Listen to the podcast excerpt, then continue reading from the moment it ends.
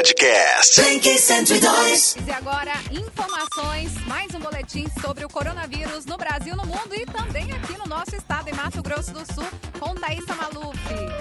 Bom dia. Bom dia, Elisa. Bom, tô aqui de volta para a gente poder falar um pouquinho sobre os dados, né, é, da Covid-19 aqui no estado do Mato Grosso do Sul, no Brasil e no mundo. É, vou começar aqui então pelo estado de Mato Grosso do Sul. A coletiva de imprensa da, da Secretaria de Saúde do Estado acabou de terminar, junto com o secretário estadual de Saúde, Geraldo Rezende, e a secretária de Saúde adjunta, Cristine Maimone.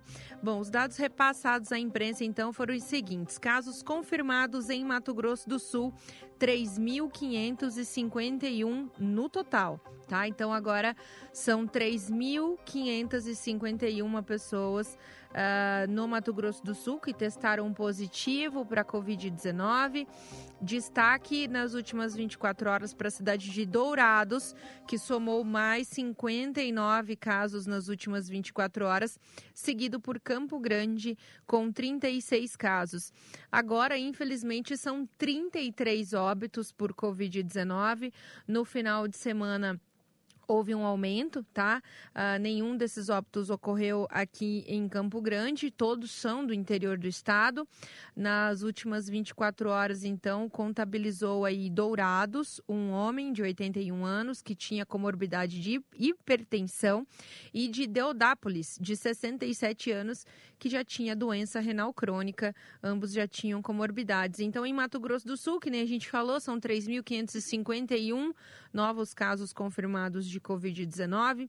1.531 deles estão em isolamento domiciliar.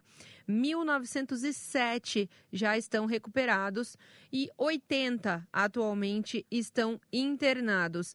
Lembrando que a Secretaria de Estado de Saúde Lembra que a maioria desses casos de internação estão na região de Dourados mesmo, onde tem a maior incidência aí do número de casos.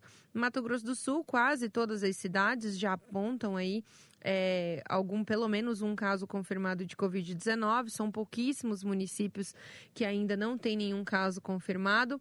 Só em Dourados, Elisa, são 1.197 casos de Covid-19, seguido por Campo Grande com 720 tá?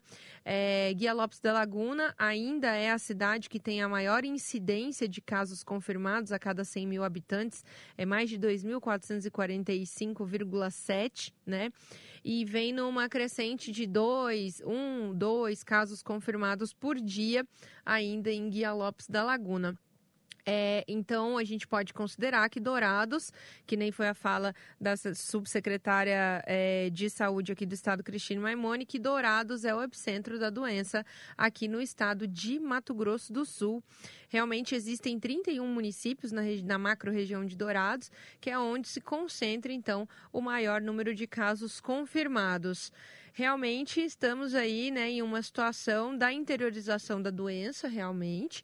Então, precisamos aí esperar cuidados, sem visitas nesse momento, né? Viajar nesse momento, fazer um grande deslocamento realmente é complexo em um momento como esse, tá? Bom, a gente tem aqui os dados é, do Ministério da Saúde em relação a ontem, Elisa. O Brasil soma aí 43.332 óbitos por Covid-19 e 867.624 casos da doença. De acordo com o Ministério da Saúde, é, o Brasil registrou aí mais 612 nove óbitos em decorrência é, da Covid-19, tá? Ainda existem 3.981 óbitos em investigação. Então, realmente aí é bem complicada a situação ainda do Brasil, que agora é o segundo país com o maior número de infectados no planeta. É isso mesmo, Elisa. A Universidade John Hopkins, que é a maior referência em número de levantamentos de caso, é, confirma que o mundo se aproxima aí, né, dos 8 milhões de casos de Covid-19. Bom, isso foi há quatro horas, se já não passou, né? Os Estados Unidos realmente é, ainda é o epicentro mundial da doença, são mais de 2 milhões 94 mil e 69 casos, seguidos pelo Brasil, com 867.624 casos.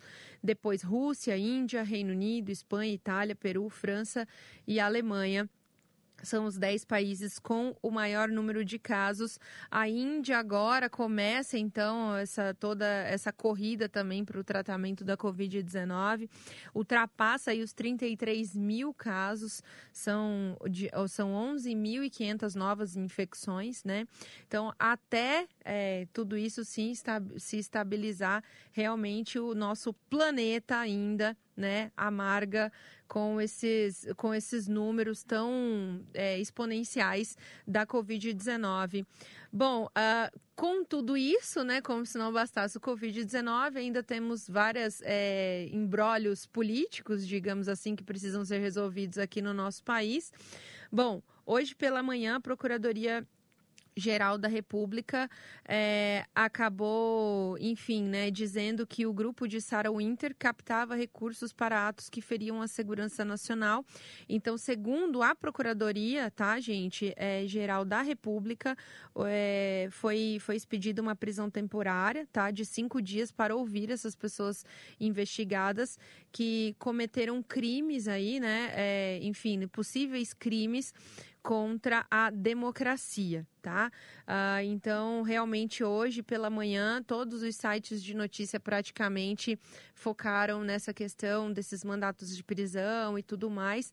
Além disso, a Procuradoria-Geral da República também hoje pela manhã, e isso acabou de sair, instaurou aí é, uma investigação preliminar sobre o, alguns atos de sábado à noite, durante o final de semana, quando um grupo lançou rajadas de fogos de artifício em direção ao prédio do Supremo Tribunal Federal então, essa investigação também é, vai é, ocorrer a pedido da Procuradoria-Geral da República. Tá? Então, só para deixar bem claro aqui, essas são informações também do El País Brasil, conforme uh, os dados aqui da Procuradoria-Geral da República. Por enquanto é isso, Elisa. Muito obrigada pelo espaço. A gente se vê no próximo boletim. Obrigada, Thaís. Podcast. 102.